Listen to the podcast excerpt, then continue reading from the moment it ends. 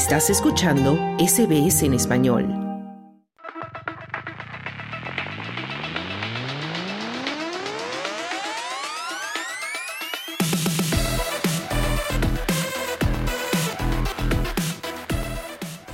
Y ya llegamos aquí en Australia en español a tiempo de deportes y ya se encuentra con nosotros nuevamente Esther Lozano. Esther, ¿cómo estás? Hola Carlos, muy bien. Vamos a empezar hablando del fútbol y de los Socceroos, la selección australiana, porque van a jugar como visitantes en Canberra en su partido de clasificación para el Mundial contra el Líbano, después de que este partido fuera reubicado debido a las tensiones que hay en Medio Oriente.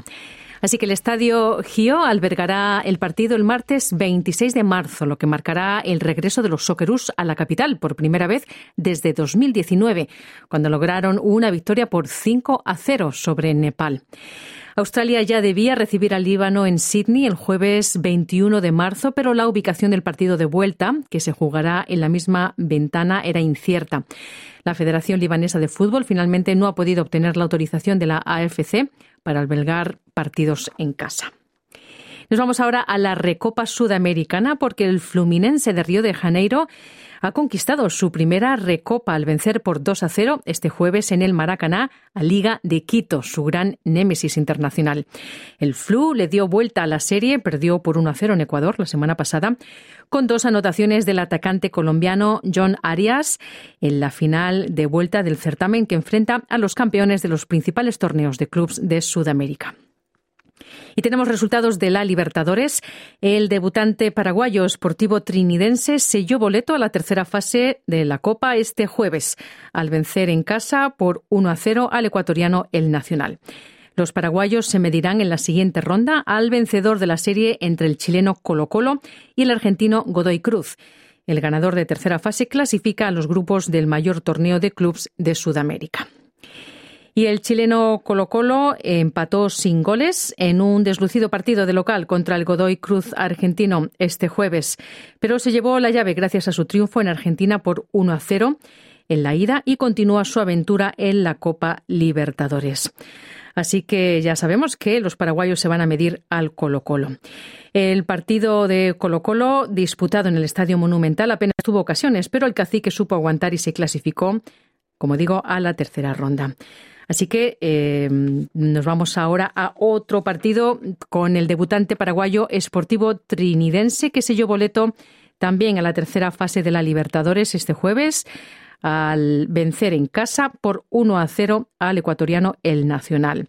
El argentino Tomás Rayer le dio la clasificación al trinidense en el minuto 84 del partido que se jugó en Quito. El jugador recibió el pase cerca del centro del área, enganchó la pelota dejando en el piso la defensa y remató al arco defendido por Leodán Chala.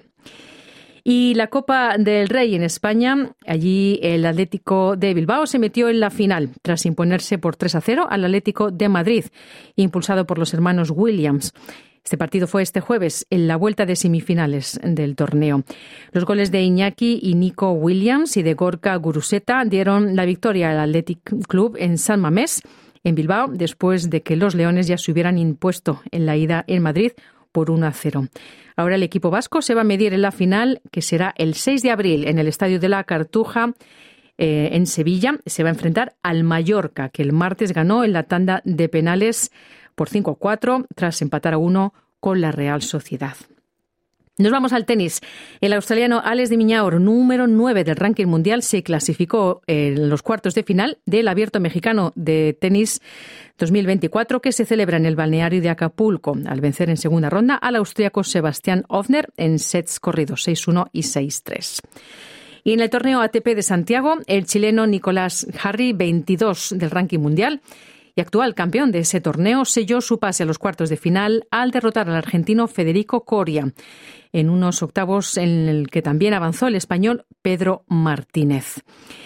Y Martínez, que es número 101 del ranking mundial, venció al argentino Facundo Díaz en tres sets.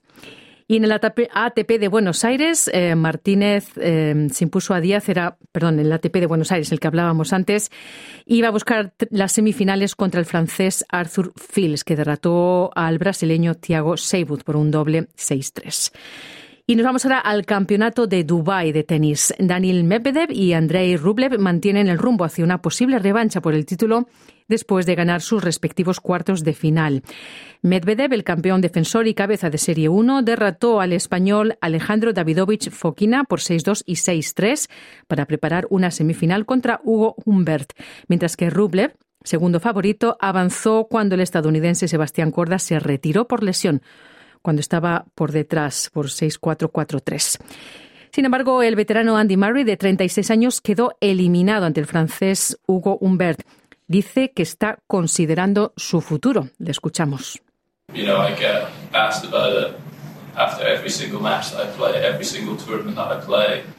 preguntan sobre esto después de cada partido que juego, cada torneo que juego, y para ser honesto estoy aburrido de la pregunta. Y sí, no voy a hablar más sobre esto. De aquí a cuando llegue el momento de parar, ya lo diré, pero sí, no planeo jugar mucho más allá de este verano, decía Murray, que como vemos no le gusta que le pregunten sobre esto.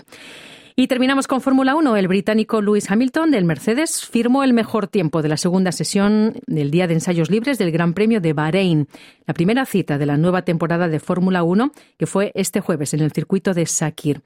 El siete veces campeón del mundo quedó en la hoja de tiempos de la jornada justo por delante de su compañero de escudería y compatriota George Russell y del Aston Martin del veterano español Fernando Alonso, que presentó el tercer mejor registro. Y hasta aquí los deportes. Dale un like, comparte, comenta. Sigue a SBS Spanish en Facebook.